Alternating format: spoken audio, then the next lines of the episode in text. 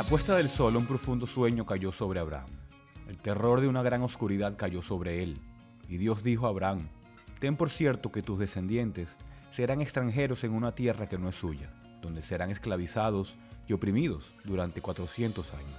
Pero yo también juzgaré a la nación a la cual servirán, y después saldrán de allí con grandes riquezas. Tú irás a tus padres en paz y serás sepultado en buena vejez. En la cuarta generación ellos regresarán acá, porque hasta entonces no habrá llegado a su colmo la iniquidad de los amorreos. Y sucedió que cuando el sol ya se había puesto, hubo densas tinieblas, y apareció un horno humeante y una antorcha de fuego que pasó por entre las mitades de los animales. En aquel día el Señor hizo un pacto con Abraham diciendo, A tu descendencia he dado esta tierra, desde el río de Egipto hasta el río grande, el río Éufrates, la tierra de los Kenitas, los Ceneseos, los Cadmoneos, los Hititas, los Fereceos, los Refaitas, los Amorreos, los Cananeos, los Ergeseos y los Jebuseos. Génesis 15, del 12 al 19. Bienvenidos a una nueva edición de Bridge Radio Español. Mi nombre es Eduardo Martorano y hoy seguimos con nuestra serie sobre teología sistemática y hoy vamos a ver el pacto con Abraham. Debido a la depravación del corazón humano, las revelaciones universales del pacto de gracia en los pactos de Adán y de Noé no fueron suficientes para preservar el conocimiento del pacto de gracia en el mundo. A pesar de los numerosos espectáculos de serpientes derrotadas y también del arcoíris de la paz, muy pocos tenían fe para aferrarse a las promesas espirituales que significaban estos signos externos del pacto. Tomaron los beneficios físicos y no redentores, pero la mayoría no mostró interés en los beneficios espirituales y redentores que significaban. La humanidad estaba perdida y muriendo en la incredulidad. Con el fin de preservar una simiente visible para servirle, Dios, por su gracia, redujo sus tratos a una sola familia, Abraham y sus descendientes. Nuevamente, como en el caso del pacto con Noé, notamos que el pacto es con un hombre. Se hicieron revelaciones especiales a Abraham cuando Dios entró en pacto con él y su simiente. Esta restricción temporal de las promesas del pacto a Abraham y su familia finalmente aseguraría mejor las promesas del pacto de gracia a largo plazo. Aunque el Redentor vendría de esta única familia, la salvación que lograría significaría bendiciones para todas las familias de la tierra.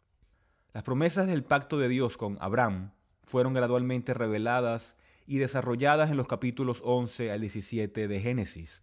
Entretejidas con estos capítulos están las respuestas de Abraham a las promesas.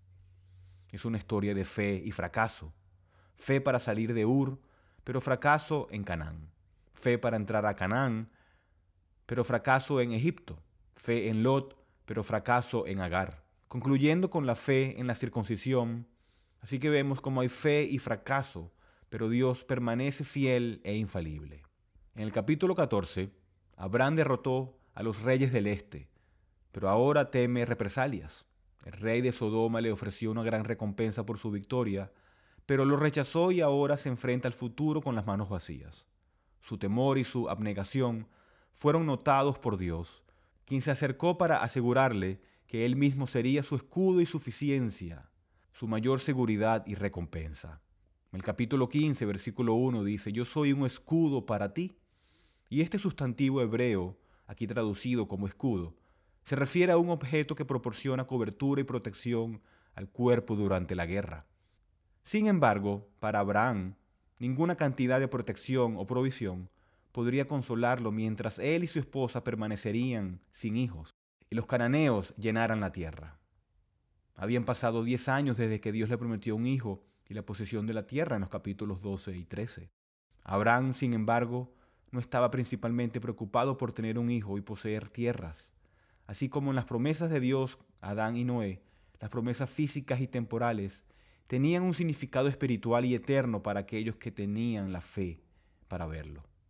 Las promesas de bendición y beneficio físico eran ventanas para que los creyentes miraran y vieran las bendiciones espirituales y los beneficios del pacto de gracia. Por lo tanto, Abraham no se centró tanto en el plan de Dios para sí mismo, un hijo y una tierra, sino más bien en el plan de salvación de Dios por el cual el Hijo eterno de Dios aseguraría una tierra eterna un cielo y tierra nuevos, para Abraham y su simiente espiritual.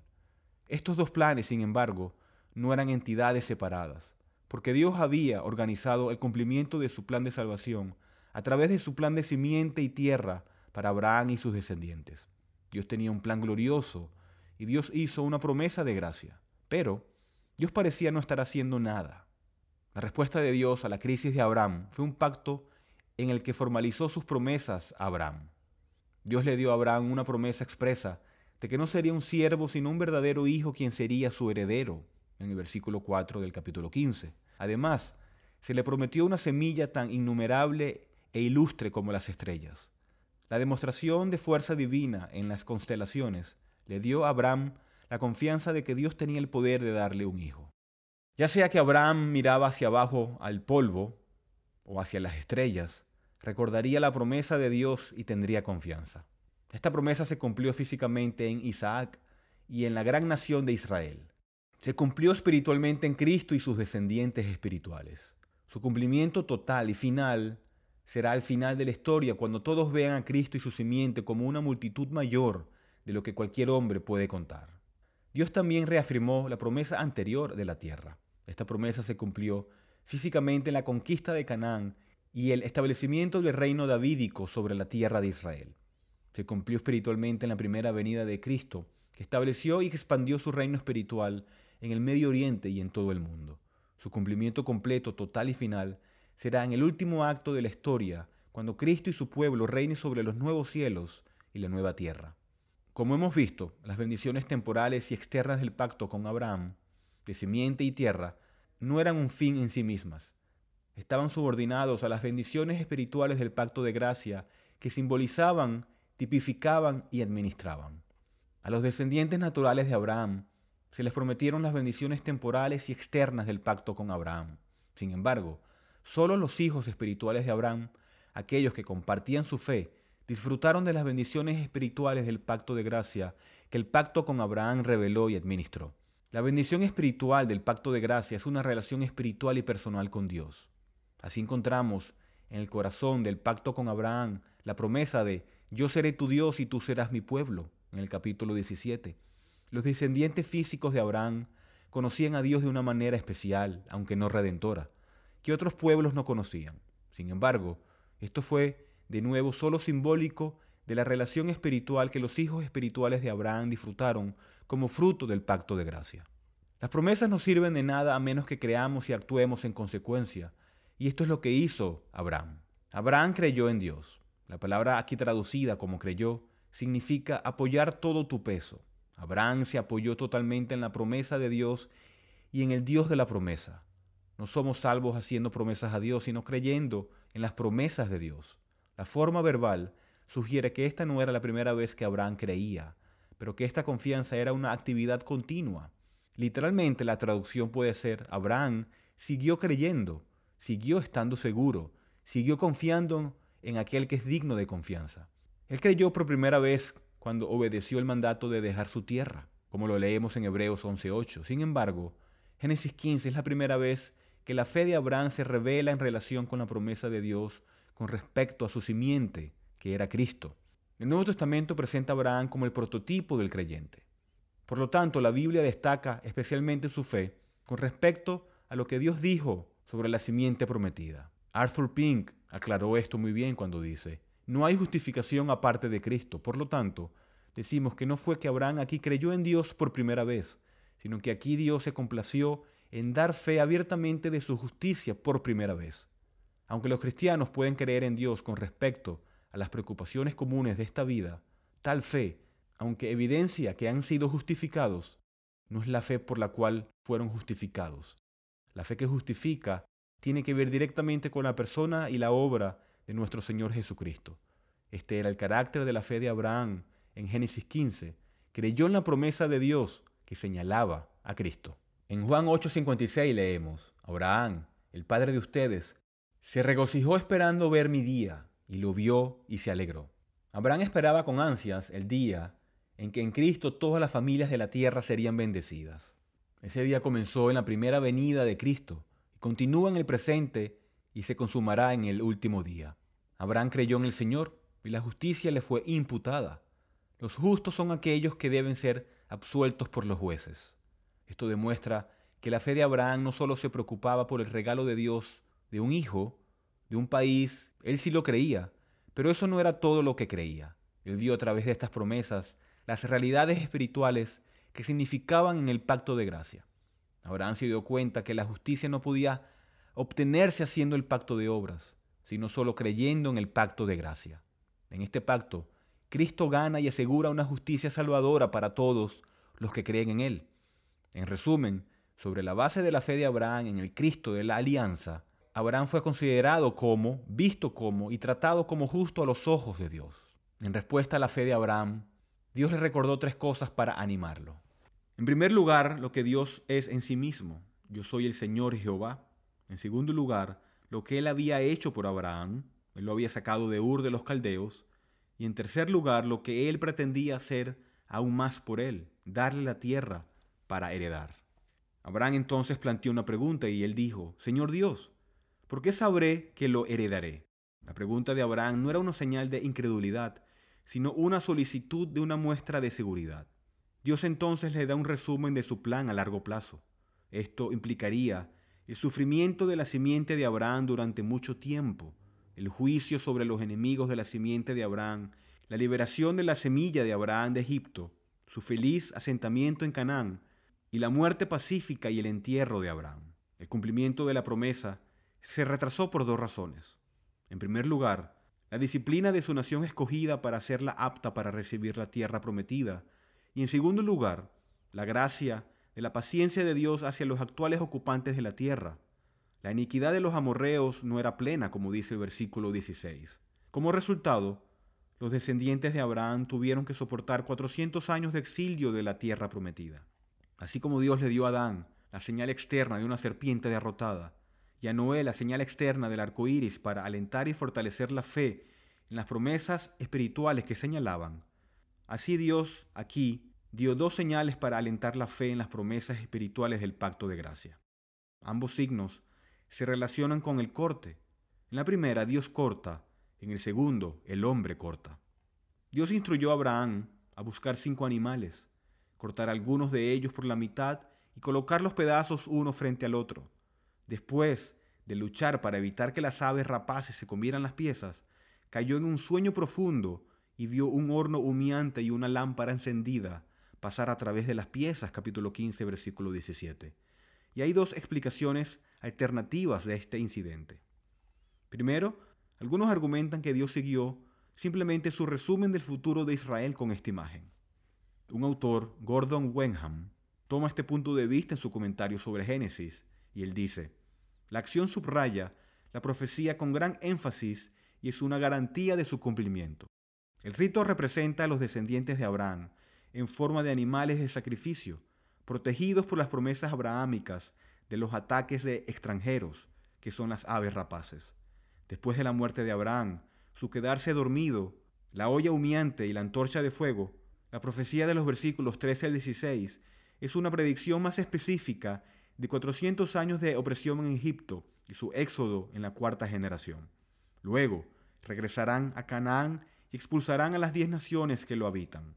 Con este juramento o pacto, la escena alcanza su clímax y las preguntas de Abraham son respondidas. La explicación alternativa y más probable es que fue una ceremonia para conmemorar la ratificación del pacto. Era costumbre en ese día que las partes contratantes de un acuerdo caminaran entre las piezas de animales sacrificados. Esto se conocía como cortar el pacto o sellar el acuerdo. Cuando las partes caminaban entre las piezas, decían que si no cumplían su palabra, merecían el mismo destino que los animales, es decir, ser despedazados. Abraham entendió la responsabilidad de tomar la tierra y pensó que tendría que pasar a través de las piezas para ratificar la aceptación de sus obligaciones del pacto. Por lo tanto, no es de extrañar que tuviera un sueño tan oscuro y tumultuoso. Tal vez estaba asustado por la tarea imposible que tenía ante sí. Sin embargo, los acontecimientos dieron un giro sorprendente. Después de caer en un sueño profundo, Abraham no pudo hacer nada para ayudar a Dios, y el resultado fue que solo Dios, en una teofanía de humo y de fuego, anticipando los pilares guía de fuego y nube de Israel, caminó sobre las piezas. En otras palabras, solo Dios ratificó el pacto. Solo Dios aceptó todas las obligaciones del pacto. Solo Dios tomó sobre sí los juramentos solemnes y las imprecaciones en caso de que él fallara. Dios estaba diciendo, asumo toda la responsabilidad de darte la tierra, y si no lo hago, déjame ser cortado en pedazos.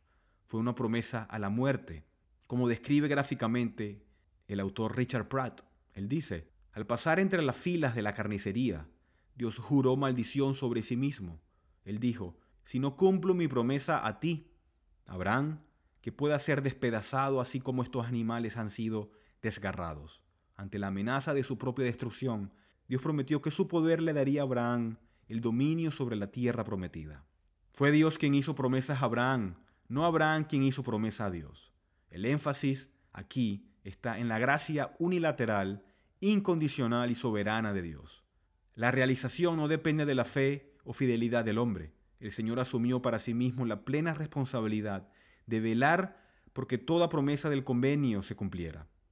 Él juró a su propia destrucción que le daría a Abraham estas promesas aparte de los propios esfuerzos de Abraham. Así como la serpiente derrotada y el arcoíris de paz significaron bendiciones espirituales en el pacto de gracia, así este corte ceremonial significó el compromiso inquebrantable de Dios y las promesas a su pueblo espiritual. De hecho, no podemos ver una prefiguración de la muerte de Cristo, quien en el pacto de gracia tomó las maldiciones del pacto de obras sobre él. Un autor, O.P. Robertson, expresa esto bien cuando dice, pero la muerte de Cristo, el creador del nuevo pacto, proporcionó la redención de las maldiciones incurridas debido a la violación del antiguo pacto. Su sangre del pacto inauguró el nuevo pacto mientras que al mismo tiempo eliminaba las maldiciones del antiguo pacto. Al soportar todas las consecuencias de la promesa de muerte del pacto, Cristo libera de la maldición del pacto. No se podía obtener la remisión de la transgresión culpable sin el derramamiento de sangre. Por lo tanto, Cristo presentó su cuerpo como la víctima sacrificial de la maldición del pacto. Su carne está desgarrada para que la palabra de Dios al patriarca pueda cumplirse.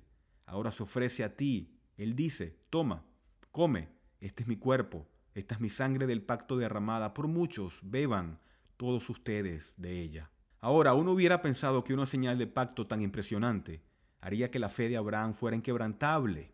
Sin embargo, en el capítulo 16, la fe de Abraham falla. En el capítulo 15, Dios le dijo a Abraham, haré todo por ti. Pero Dios fue demasiado lento para el gusto de Abraham. Se alejó de la promesa divina. Se volvió hacia su sierva egipcia y buscó un hijo según la carne. La generación natural no trajo la paz. Solo el niño dado por la intervención sobrenatural de Dios podría hacer eso. En su misericordia Dios vino y dio una señal más permanente del pacto con Abraham para alentar y fortalecer la fe paciente en las promesas del pacto. Este signo más permanente era la circuncisión. Este rito no solo y siempre recordaría a Abraham, nombre ahora cambiado, y a sus descendientes de su giro pecaminoso a Egipto, Agar para una solución humana a sus problemas, sino que también les recordaría su necesidad de separación nacional de las naciones paganas bajo pena de muerte. Esta señal externa del pacto con Abraham también apunta a las realidades espirituales en el pacto de gracia. Hay tres ideas principales sugeridas. En primer lugar, la circuncisión del órgano reproductor masculino recordaría a los judíos que Dios bendecería al mundo a través de la simiente física de Abraham y que debían esperar con fe esta simiente divinamente prometida. En segundo lugar, significó la muerte de Cristo, ya que fue separado de la tierra de los vivos, derramó su sangre y murió. En tercer lugar, el mismo versículo en Colosenses 2, versículo 11, y otros pasajes de las Escrituras, también explican que la circuncisión apunta no tanto a la muerte de Cristo por el pecado, sino a la muerte del pecado en el cristiano. La circuncisión, entonces, señaló al creyente la necesidad de separación espiritual bajo la pena de muerte.